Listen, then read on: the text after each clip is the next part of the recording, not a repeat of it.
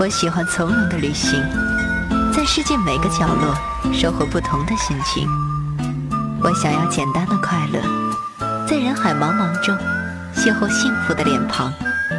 我期待纯洁的天空，在漫漫旅途中找寻最初的感动。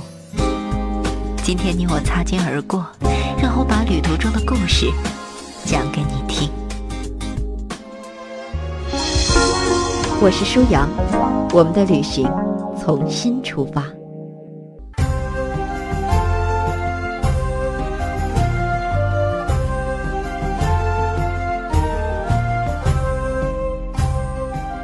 欢迎收听边走边看，舒阳为您讲述作者姜萌笔下的旅行大发现。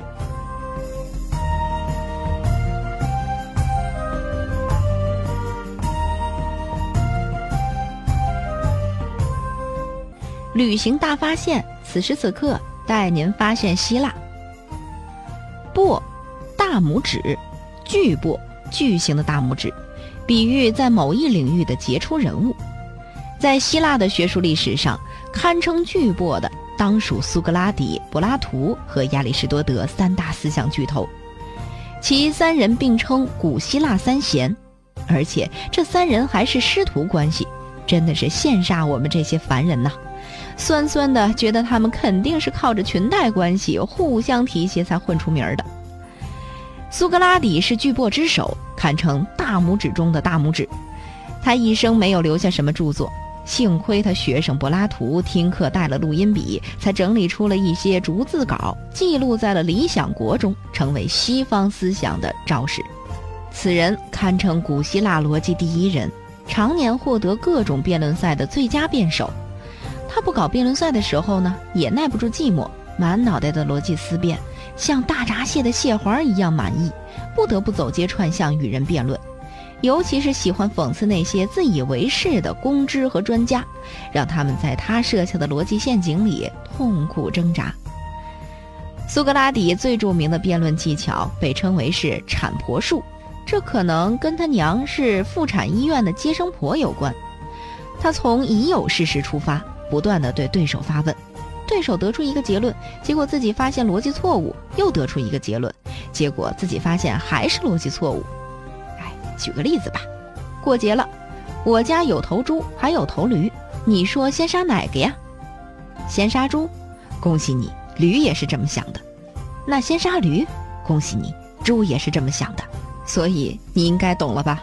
所谓产婆术，就是不管你怎么说，最后都发现自己是个傻帽。而辩论高手苏格拉底就在一边哈哈大笑。以苏格拉底这种风格，要是在中国，不是被领导穿小鞋而死了，就是被同事给按键放死了。即使在以自由和民主著称的古希腊，也不能容他。公元前三九九年，他被雅典法庭以腐蚀青年的罪名判处死刑。在饮下毒酒之前，他嘴上仍然不输。如果死亡是睡觉不做梦，那我们这一生中真没有哪天睡的觉是这么美妙。不要说平民，就是帝王也没法睡得这么好。死亡真是益处大大的好事啊！大哥，别品了，你手里拿的可是毒酒，不是安眠药。OK，一旦辩论宗师就这样离开了我们，到现在也没醒过来。不知道他还觉不觉得是好事儿呢？苏格拉底之死对他最好的学生柏拉图造成了严重的精神创伤。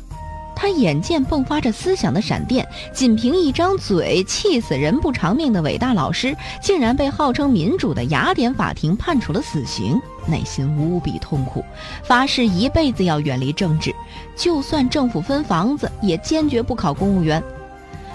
苏格拉底死后，柏拉图精神恍惚，静不下心来搞学术，只好靠出外游历缓解痛苦的心情。大约公元前三百八十七年，柏拉图回到了雅典，恢复了心理健康，开设了一家学园，招生讲学，完成老师未竟的事业，继续所谓的腐蚀青年。柏拉图对理性有病态的崇拜，他认为感觉和经验的东西都是靠不住的。他认为现实的椅子不是椅子，只有观念上的椅子才是椅子。所以柏拉图吃馒头吃的不是馒头，吃的是馒头这个概念。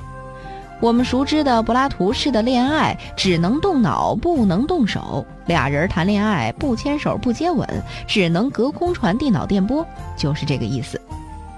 柏拉图之后又有哪些伟大的创举？欢迎您收听边走边看旅行大发现。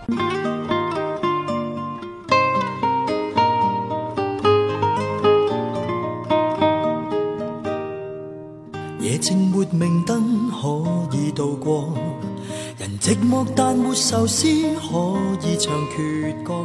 人活着是为明天。舒阳的互动方式，欢迎您关注微信平台“边走边看”的舒阳，舒是舒服的舒，阳是飞扬的阳。微博平台欢迎关注舒阳 CRI。浪漫是难关一起度过。幸运就是同心解决那痛楚，情话是原动力，像一首歌，能燃亮我这生每段经过。若日后离别有天可以再生一次，等你依然是我。在日后若这生可有下次，谨记这段未了的歌。望一生里真心相爱只得一个，同甘苦因我爱你更多。如若他生里都可跟你全情地爱，求赠我每一秒，来让我爱惜你，你属于我。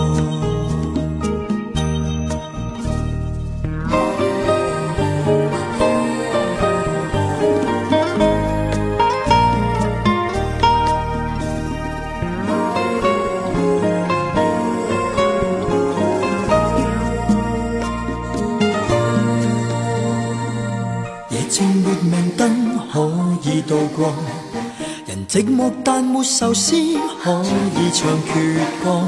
人活着是为明天，相当快乐。全那有你叫我充满信心去过。浪漫是难关一起度